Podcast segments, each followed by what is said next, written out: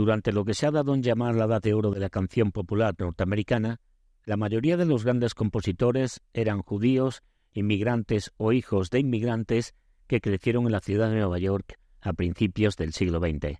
Sin embargo, uno de los más grandes procedía de una prominente familia de Savannah, Georgia, cuyos antepasados se remontaban a ilustres escoceses. Cuando Irving Berlin, que era camarero en un bar de Chinatown, inventaba parodias subidas de tono de las canciones populares de la época y se quejaba con cuidado con los clientes que le tiraban las monedas estando detrás de la barra, Johnny Mercer era acunado por su niñera negra. Cuando George Gershwin dejó el instituto para tocar el piano en la calle 28, conocida como Tim Panali, porque albergaba las oficinas de muchas editoriales de partituras, Johnny Mercer era niño de coro en la Iglesia Episcopal de Cristo. Cuando Richard Rogers y Lawrence Hart luchaban por colocar sus ingeniosas canciones en los musicales de Broadway y recibían tantos desaires que Rogers se planteó dejar la música para dedicarse al negocio de la ropa interior infantil, Johnny Mercer se dedicaba a gastar bromas en un elegante colegio de Virginia. Aunque Mercer se movería entre esos compositores neoyorquinos durante gran parte de su vida, su gentil origen sureño siempre le diferenciaría. Berlín, los Gershwin e incluso Cole Porter, otro episcopal acomodado originario de Perú, Indiana, eran compositores internos, cuyas canciones irradiaban el ritmo, la energía y el brío cosmopolita de Nueva York.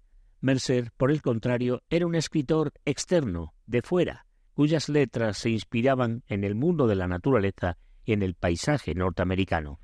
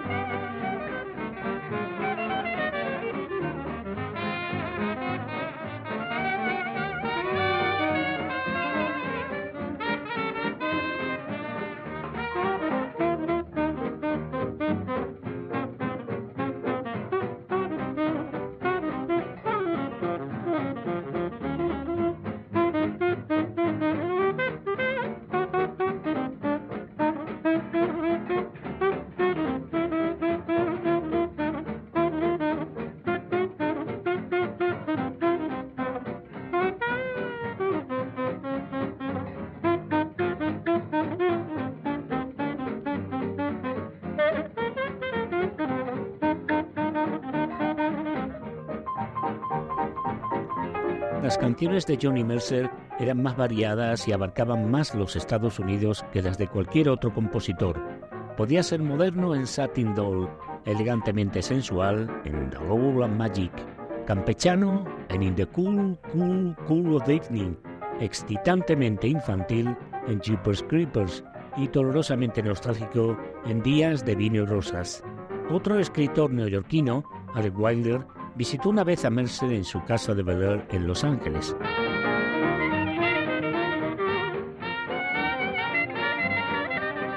Cuando Wilder salió de su taxi, vio a Mercer en el patio trasero alimentando a los pájaros. Dios mío, pensó Wilder, el hombre que escribió Mr. Millard, Bo White y Skylark realmente ama a los pájaros. Lo que también distinguió a Mercer de sus compañeros compositores fue su exitosa carrera como solista. Si bien Mercer era un intérprete consumado de sus propias obras, prefería interpretar las canciones de Irving Berlin, Jerome Kerr y otros que había amado cuando era niño.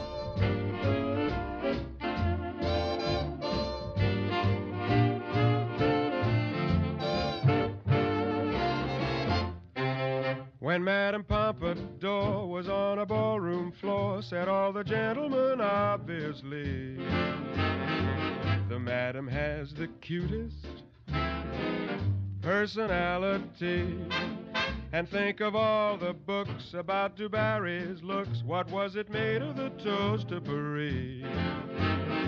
She had a well developed personality. What did Romeo see in Juliet, or Pierrot in Pierrette, or Jupiter in Juno. You know.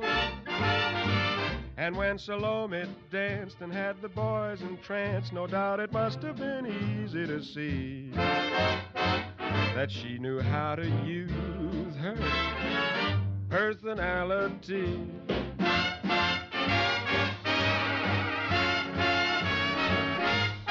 Para Oscar Hammerstein, Johnny Mercer era el letrista norteamericano vivo más perfecto, americano, puro americano. Para G. Harbour, que creció en la miseria del Lower East Side, pero llegó a escribir Over the Rainbow, Johnny Mercer era uno de nuestros grandes poetas populares, cuyas letras tenían sus raíces en la prosa de Mark Twain y las canciones de Stephen Foster. A girl can learn to spell and take dictation well and never sit on a boss's settee. Unless she's got personality. A girl can get somewhere in spite of stringy hair or even just a bit bowed at the knees. If she can show a faultless personality. Why a certain girl's offered certain things like sable coats and wedding rings by men who wear their spats right. That's right. Don't you say I'm smart and have the kindest heart. Oh, what a wonderful sister I'd be. Just tell me how you like my personality. Baby, you've got the cutest personality.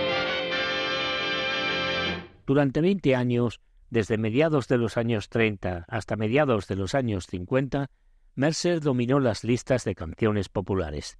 Durante esa época tuvo al menos una canción en el top 10 durante 221 semanas. Durante 55 semanas tuvo dos canciones en el top 10. Durante seis semanas tuvo tres canciones en ese círculo. Durante dos semanas en 1942 tuvo cuatro canciones allí, prácticamente la mitad de la lista de éxitos. En algunos años tenía una canción en el top 10 durante cada semana del año, el equivalente del compositor a la racha de home runs de Joe DiMaggio, y sus canciones fueron número uno un récord de 13 veces. A lo largo de su carrera escribiría la letra y en ocasiones también la música de más de mil canciones.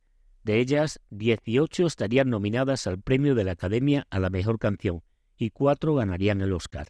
Aunque la gente nunca se refiere a una canción Hammerstein o una canción Harbour, sí habla de una canción Johnny Mercer, lo que convierte a este en el único letrista de una generación de brillantes creadores de palabras que se identifica con sus canciones en el imaginario público.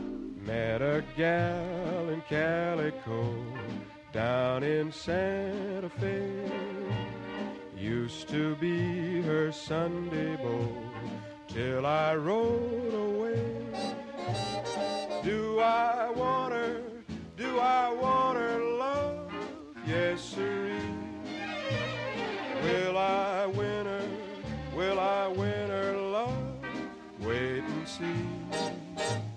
Working with a rodeo, go from town to town.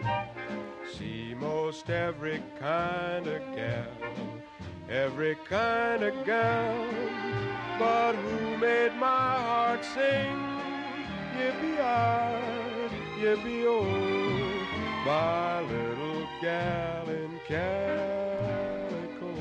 Supongo que la razón de que sea compositor se debe en gran parte a mi infancia en Savannah.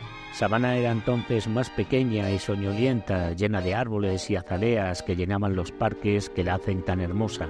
Recuerdo muchas cosas, todas relacionadas con la música de distintas maneras. I'll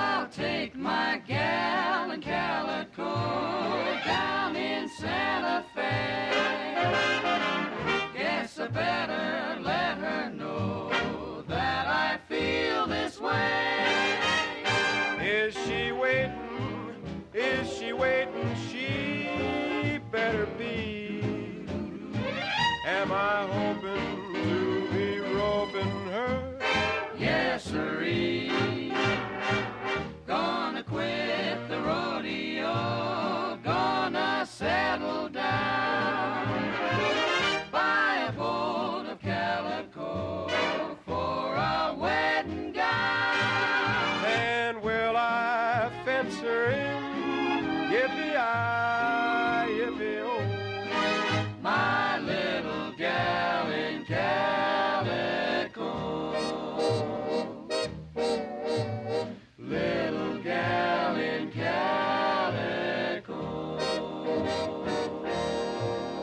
Aunque nunca he escrito una canción directamente sobre Sabana, tantas de mis letras están llenas de imágenes de mi infancia que se podría decir que todas surgieron de allí. Palabras de nuestro nombre propio a partir de hoy en Canal Extremadura. Johnny Mercer.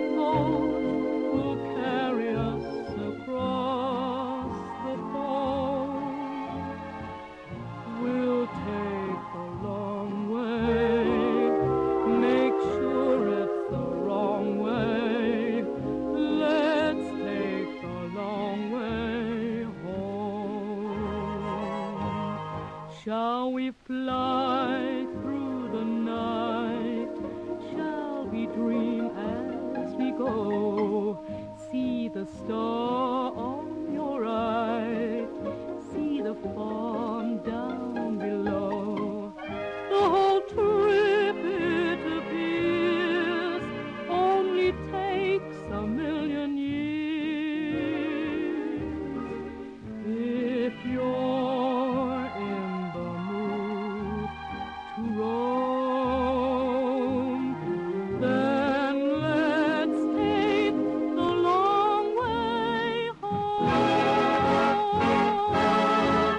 Johnny Mercer nació en una época que no consumía música escuchándola en la radio o el fonógrafo, sino que producía música en pianos de salón o en grupos cantando con guitarras y banjos.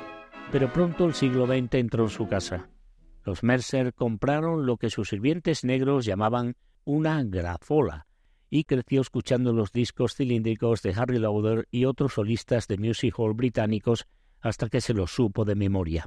Esas canciones contrarrestaban las lúgubres baladas que escuchaba de sus padres y las tristes canciones de la Primera Guerra Mundial como Keep the Home First Burning. Tan poderosa era la atracción que ejercía la música sobre él, que a los seis años de edad se marchó de casa atraído por una banda local. Desapareció una mañana y estuvo fuera todo el día, contó su madre. Le busqué por toda la ciudad. Cuando por fin llegó a casa por la noche, me enteré de que había seguido una banda del pueblo, los Iris Jasper Greens, y se había quedado con ellos todo el día. No podía resistirse a la música.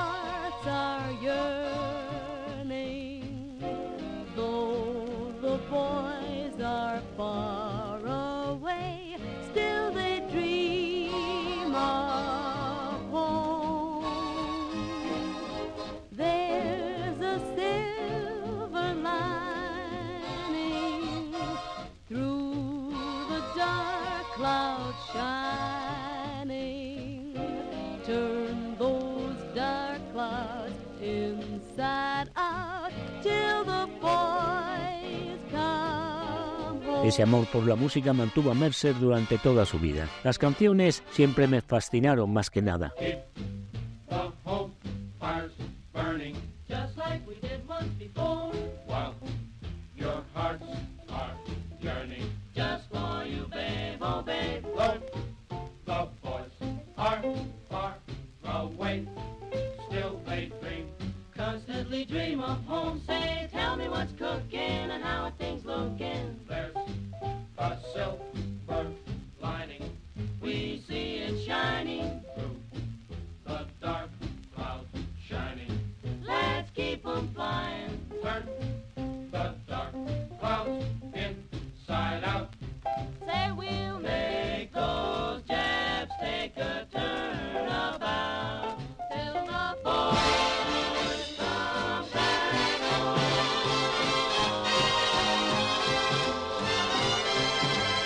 Niño tuvo otras influencias musicales.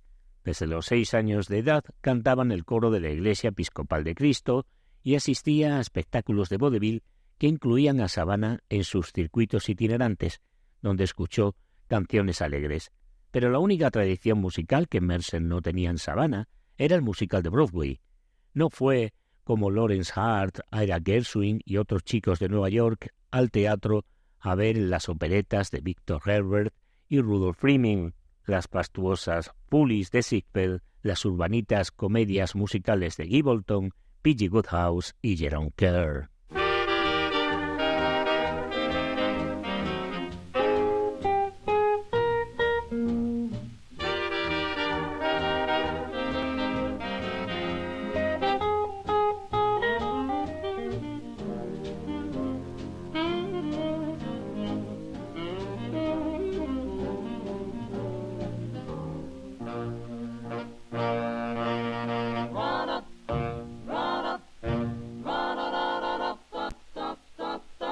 And when I told them how beautiful you are, they didn't believe me.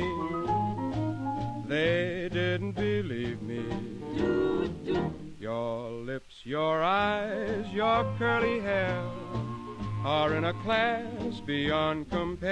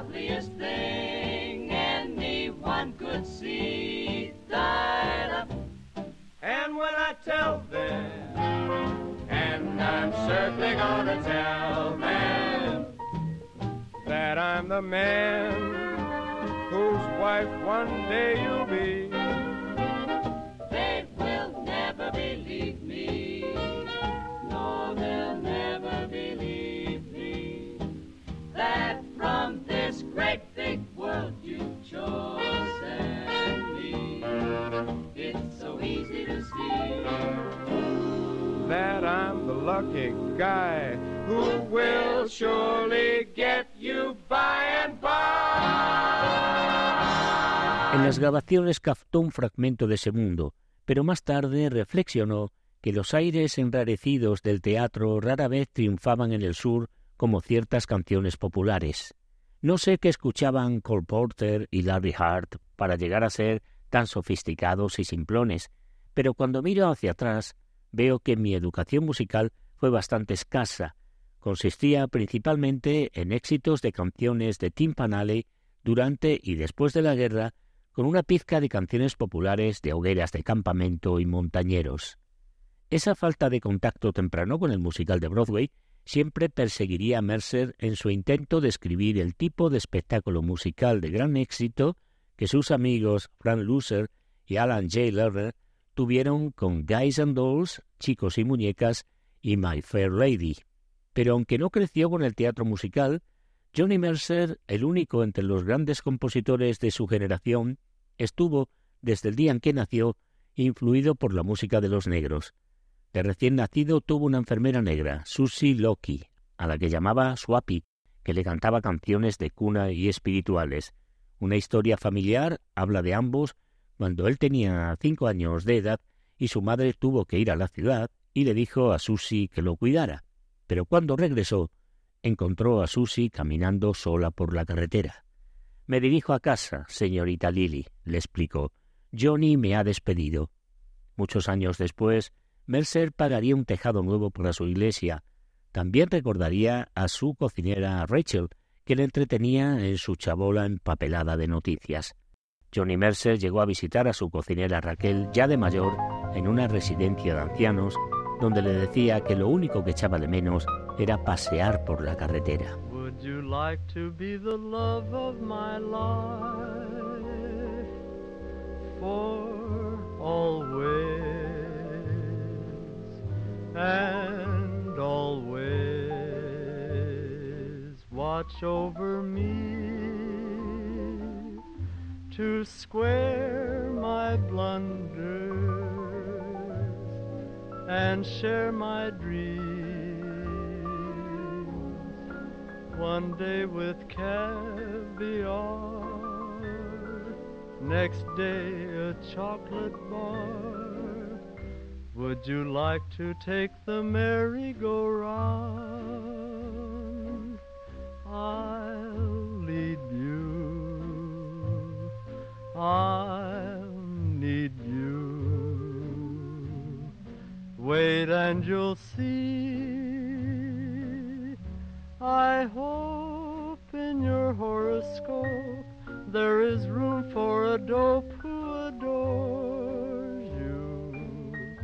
That would make the only dream of my life come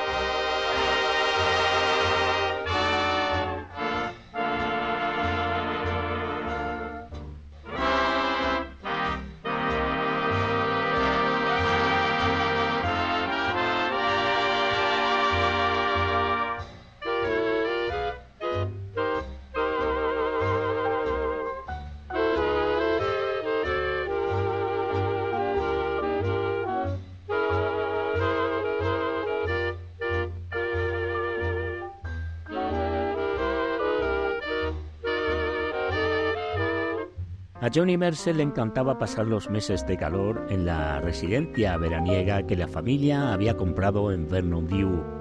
Esperaba con impaciencia el viaje en coche desde Savannah.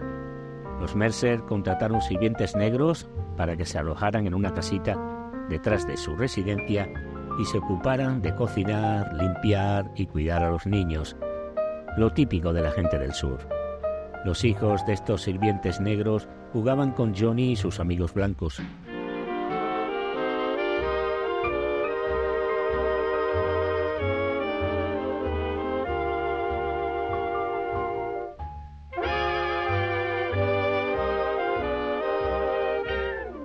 Al haber estado casi completamente aislados de la civilización durante tanto tiempo, hablaban un dialecto criollo llamado Gichi. Era, según explicó un amigo de la familia, uno de los dos dialectos isleños que predominaban en Carolina del Sur y Georgia. En Carolina del Sur lo llamaban Gula y en Georgia Gichi. Viene del río Ogichi. Gula, el dialecto de Carolina del Sur que hablaban los negros de los alrededores de Charleston, se convirtió en el idioma de Porgianbesh. El Gichi se convirtió en la fuente de las letras más ricamente vernáculas de Johnny Mercer. Siempre intrigado por el lenguaje, llegó a dominar el Gichi gracias al contacto con aquellos negros isleños, al igual que su madre, y durante el resto de sus vidas, él y su madre hablarían entre sí en su idioma privado. Uno de sus nietos recordó lo perplejo que se quedaba cuando Viva, el apodo de los nietos para Mercer, se lanzaba a hablar en Gichi con su bisabuela, y eso me dejaba alucinado.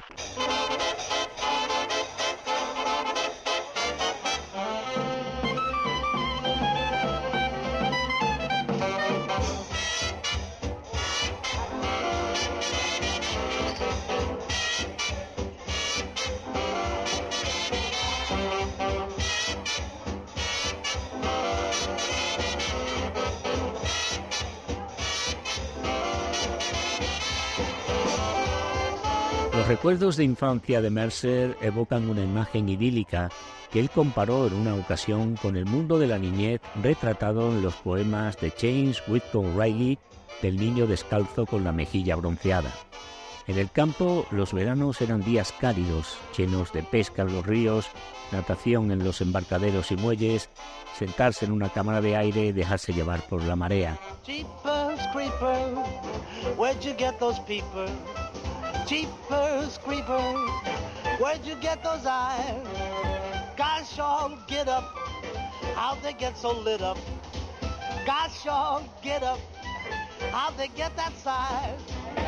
Golly gee, when you turn those heaters on, woe is me.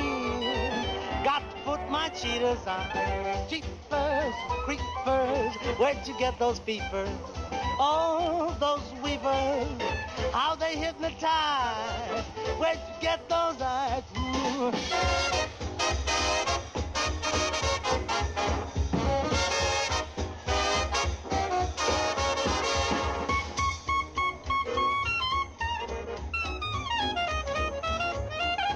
Los amigos de la infancia recordaban cómo Mercer elegía un pájaro en un árbol cercano y empezaba a silbarle.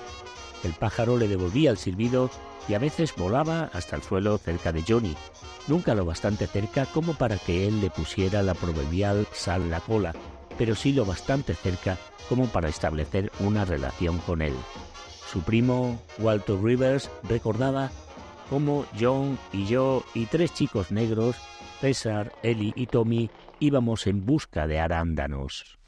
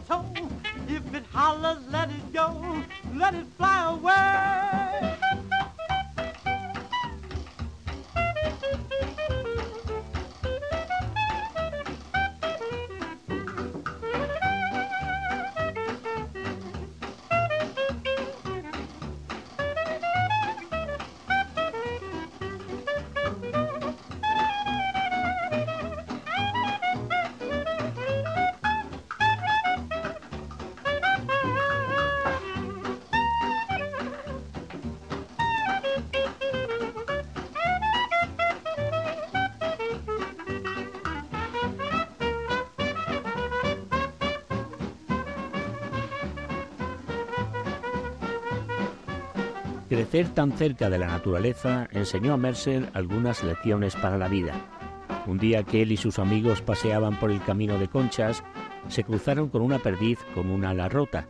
Se apresuraron a atraparla, pero Johnny, que iba rezagado detrás de los chicos más grandes, vio como una cría de polluelos se escabullía entre la hierba alta después de que los chicos corrieran tras la madre, que al ver que sus polluelos estaban a salvo, voló por los aires dejando atrás a los chicos. El incidente aumentó la fascinación de Mercer por los pájaros y le enseñó una lección que recordó cuando entró en el mundo de la composición de canciones. Un chico de campo puede aprender mucho si mantiene los ojos abiertos.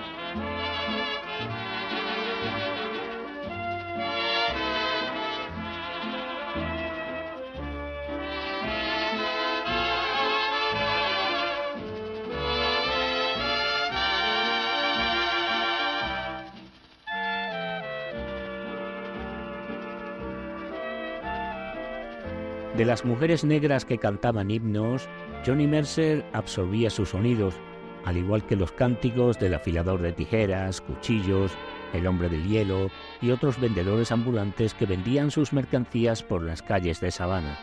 Incluso podía entrar en las casas de los negros que conocía. Un chico que usaba principalmente la puerta trasera podía tener que ayudar a desgranar vainas de judías, pero podía absorber todos los hermosos himnos negros y las discusiones de los sermones del domingo por la noche.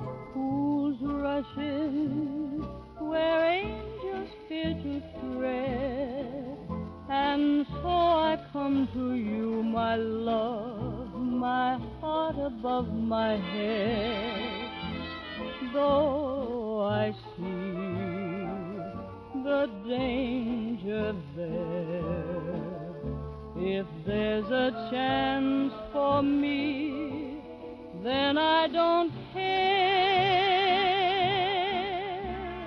Fools rushing where wise men never go, but wise men never fall in love, so how are they to know? When we met, I felt my life begin. So open up your heart and let this fool rush in.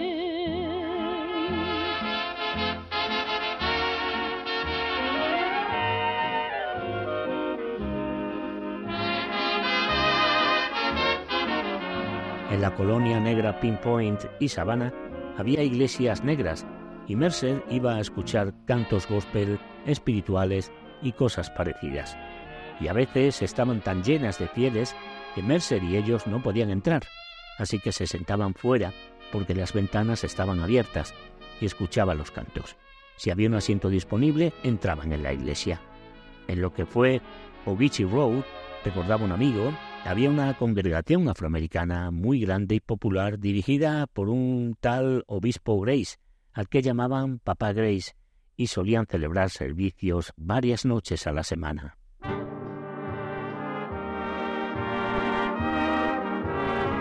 La música siempre fue una parte importante de la vida de Johnny Mercer, y hay muchas, muchas historias de él persiguiendo las revistas, los desfiles de Daddy Grace, yendo a las iglesias negras y a los cines negros y a la comunidad Pinpoint, donde se descascarillaban ostras y los negros que en aquella época trabajaban en el lugar de descascarillar ostras cantaban mientras lo hacían. Y él y Walter Rivers, su primo, iban allí y escuchaban. There's a love song floating on the soft summer air. When you spoke, you left it there. From this day, I walk with music, for your voice will follow me everywhere. Your sweet sigh will come singing through the night. I will hear and understand. And though I wander past the last distant star, it will never seem too far. For from this day on, I walk with music, and that song will lead me to where you are.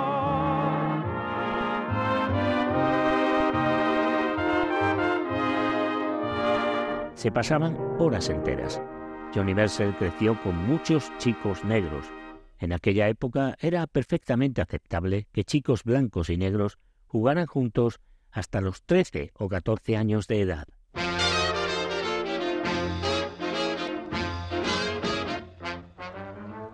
Tick tock in the parlor was the only sound. Tick tock on the mantel, nothing else around. Boy and girl were close as they could be. Never dreamt that they had company. There they were, there they were. He was baby talking her, and the cuckoo in the clock went cuckoo. Every 15 minutes he crew. Cuckoo, cuckoo, cuckoo. Be a pal, be a pal, said the fella to the gal, and the cuckoo in the clock went cuckoo. I believe they're starting to woo. Woo, woo, woo, woo, woo, woo. They didn't know that everything they said was overheard. They didn't hear that little birdie giving them the bird. So we said with a sigh, who's your little peachy pie? And the cuckoo in the clock went cuckoo. Though I'm just a little cuckoo, I'm not as cuckoo as you. So he closed the door and withdrew. Cuckoo, cuckoo, cuckoo.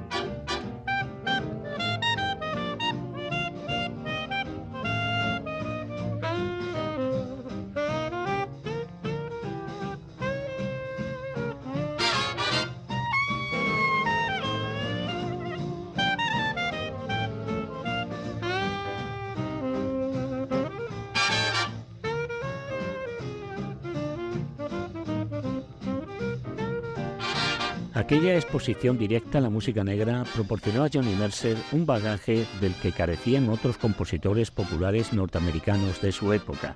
Every 15 minutes he grew. George Gershwin podía ir a Harlem a escuchar jazz y blues, pero Mercer había estado absorbiendo la música negra desde la infancia. I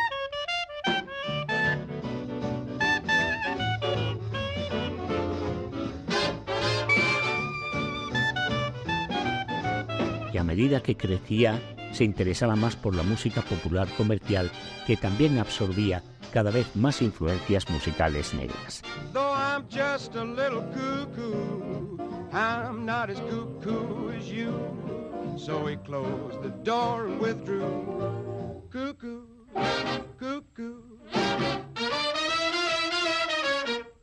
La gran canción de éxito de Irving Berlin de 1911, Alexander's Ragtime Band, bien conocida en Canal Extremadura, tenía sus raíces en el ragtime, siendo una canción negra.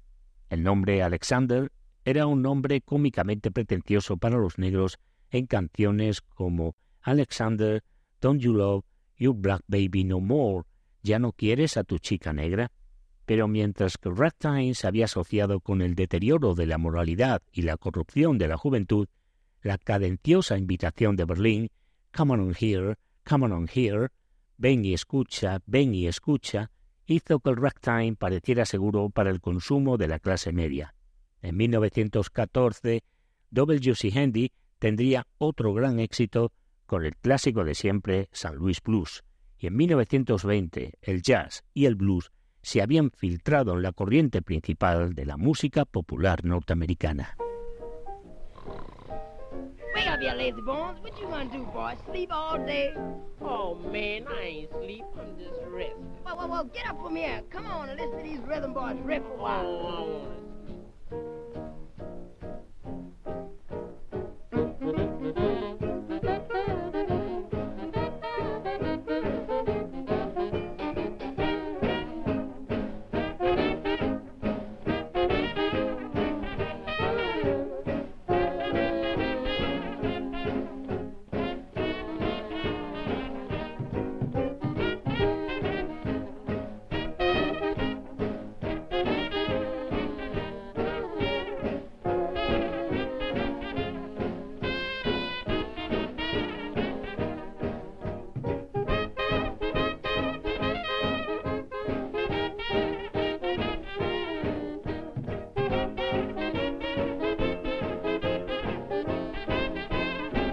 edad de 11 años, Johnny Mercer ya quería saber quién escribía las canciones que escuchaba en la vitrola, y cuando su hermano le dijo que Irving Berlin era un gran compositor, Mercer empezó a asociar las canciones con sus compositores y letristas.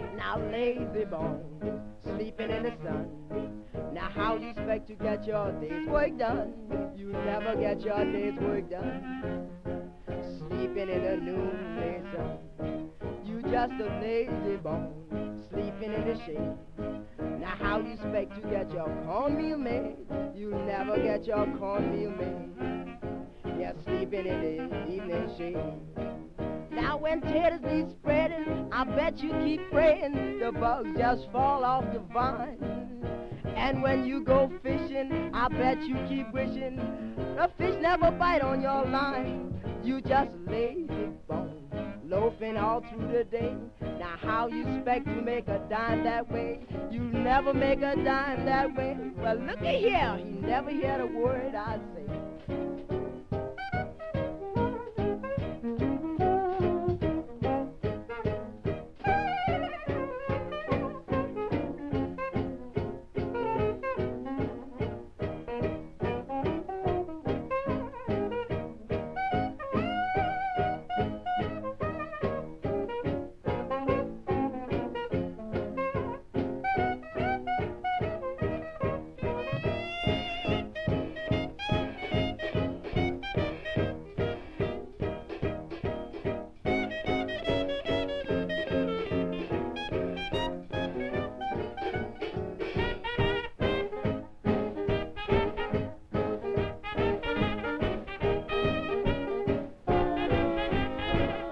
12 años, recordó, ya conocía a Walter Donaldson y Victor Herbert, dos compositores diametralmente opuestos. Donaldson, el compositor de Timpanelli, que creó melodías tan pegadizas como Carolina in the Morning, Herbert, el maestro de aires de opereta, como A Sweet Mystery of Life, canciones populares de la más amplia variedad que le servirían cuando se dedicara a escribir canciones. I'd know you anywhere. I'd know that grin. I'd know you anywhere when you walked in. I would tingle with a single glance in your eyes, watching the starlight dance in your eyes.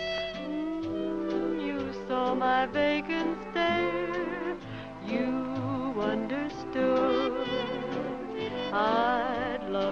anywhere, honest I would. I was certain this would happen, strange as it seems. I'd know you anywhere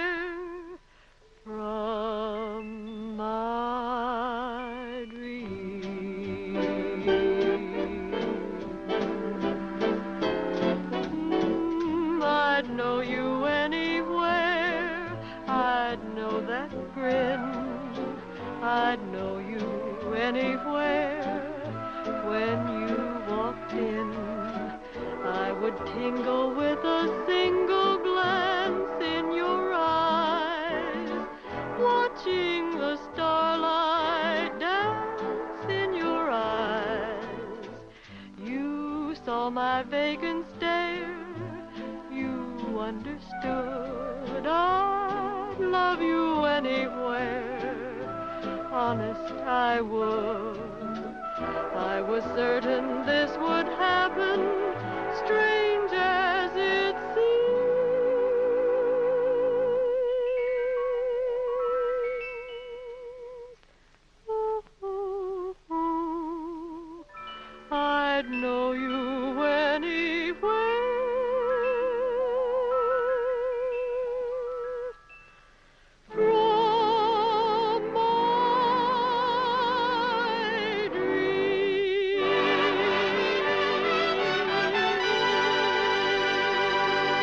primer atisbo de interés que Mercer mostró por escribir canciones, en lugar de limitarse a escucharlas, surgió en una feria de Savannah, donde conoció a un probador profesional de canciones.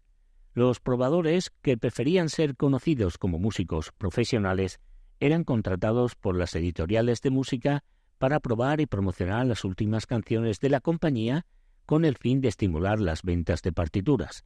Siguiendo la tradición de los músicos callejeros a la salida de los teatros londinenses que intentaban que el público comprara la canción que promocionaban, los probadores eran expertos en promocionar una canción. Mercer siempre recordaba la forma en que aquel probador interpretaba su canción. Primero la frase inicial, voy a robar un millón de dólares, voy a sentar la cabeza. Luego la misma idea repetida con variaciones para grabarla en la memoria del oyente, voy a robar un coche y la chica más dulce de la ciudad. Luego el clímax, voy a robar un anillo de boda, querida, y también a un predicador. Y finalmente el tono que envuelve la canción y atrae al oyente con su final de vodevil. Y cuando lo haya robado todo, entonces te robaré a ti. Una canción no era solo algo para escuchar, era una creación artesanal con una estructura, un patrón de repetición y variación, y funcionaba. Por primera vez se le ocurrió que le gustaría hacer el tipo de canción que buscaba, pero entonces quiso ser compositor y no letrista.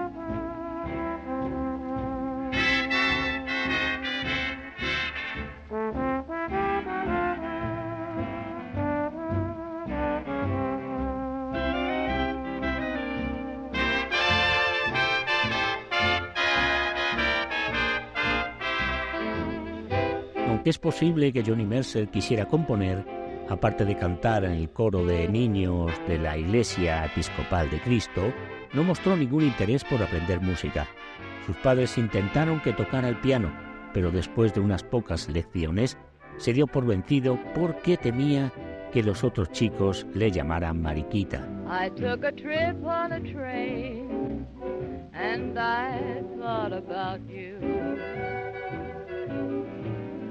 I passed the shadowy lane and I thought about you. Two or three cars parked under the stars, a winding stream. Moon shining down on some little town, and with each beam, same old dream. Every stop that we made, oh, I thought about you. But when I pulled down the shade, then I really felt blue. I peeked through the crack and looked at the track, the one going back to you. And what did I do? I thought about you.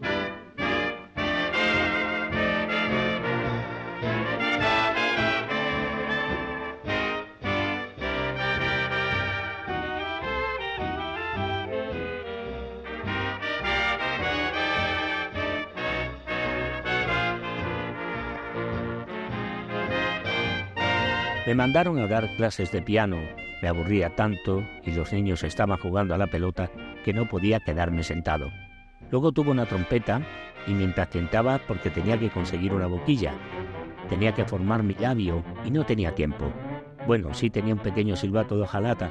Era genial porque podía hacerlo inmediatamente.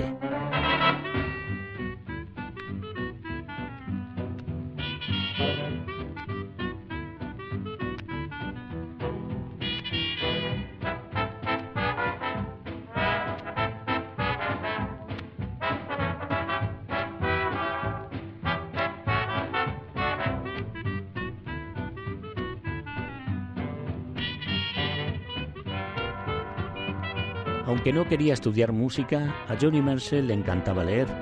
Su abuelo había sido coleccionista de libros y había dejado a la familia un montón de primeras ediciones de Guy Maupassant, William Thackeray, Charles Dickens y Samuel Taylor Coleridge, pero también leía series clásicas de libros para chicos, como Tom Swift y los Rubber Boys.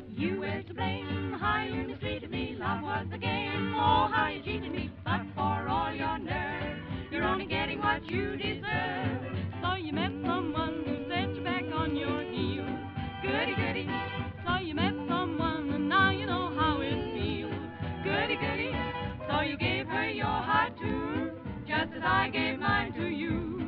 And she broke it in little pieces. Say now, how do you do? So you lay awake just singing the blues all night. Goody, goody. So you think that love's a barrel of dynamite. It serves you right because you had it coming to you. Now you don't like it, do you? Goody, goody for her. Goody, goody for you. And I hope you're satisfied, you rascal,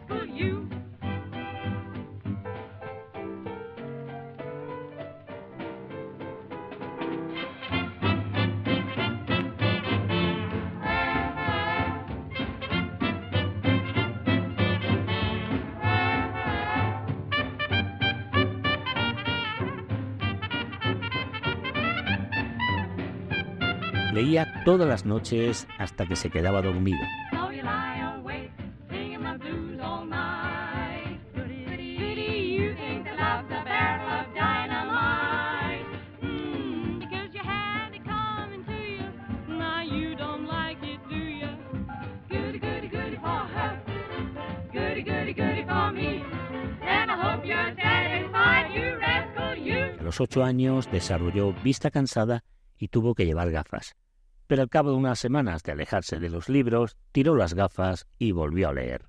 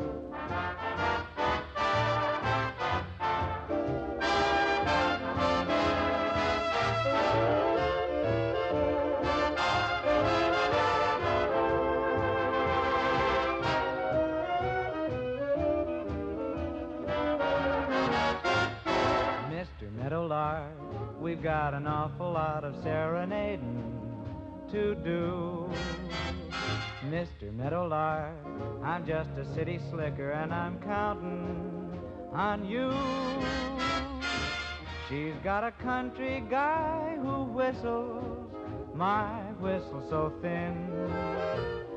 So when I begin, that's where you come in. Mr. Meadowlark, if you should cop a gander when I'm kissing my chick. Needless to remark, I hope you'll have the decency to exit, but quick. If Mrs. M thinks you're outstepping, I'll make it alright.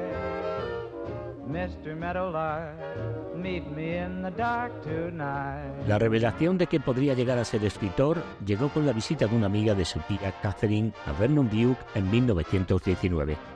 La mujer quería publicar un libro de cuentos compuestos por niños e hizo que Mercer, su primo Walter Rivers y varios niños negros escribieran historias cortas y las ilustraran con dibujos. Mercer, a la edad de nueve años, fue claramente el más prolífico del grupo, escribiendo cuatro historias, cada una más larga, más compleja y con más suspense que las dos historias escritas por su primo Walter Rivers, que era tres años mayor. Las historias de ambos niños son los típicos relatos de aventuras en los que luchan contra tiburones, osos, serpientes de cascabel y ladrones, pero las frases de Mercer tenían un impulso y un ritmo que reflejaban la acción descrita.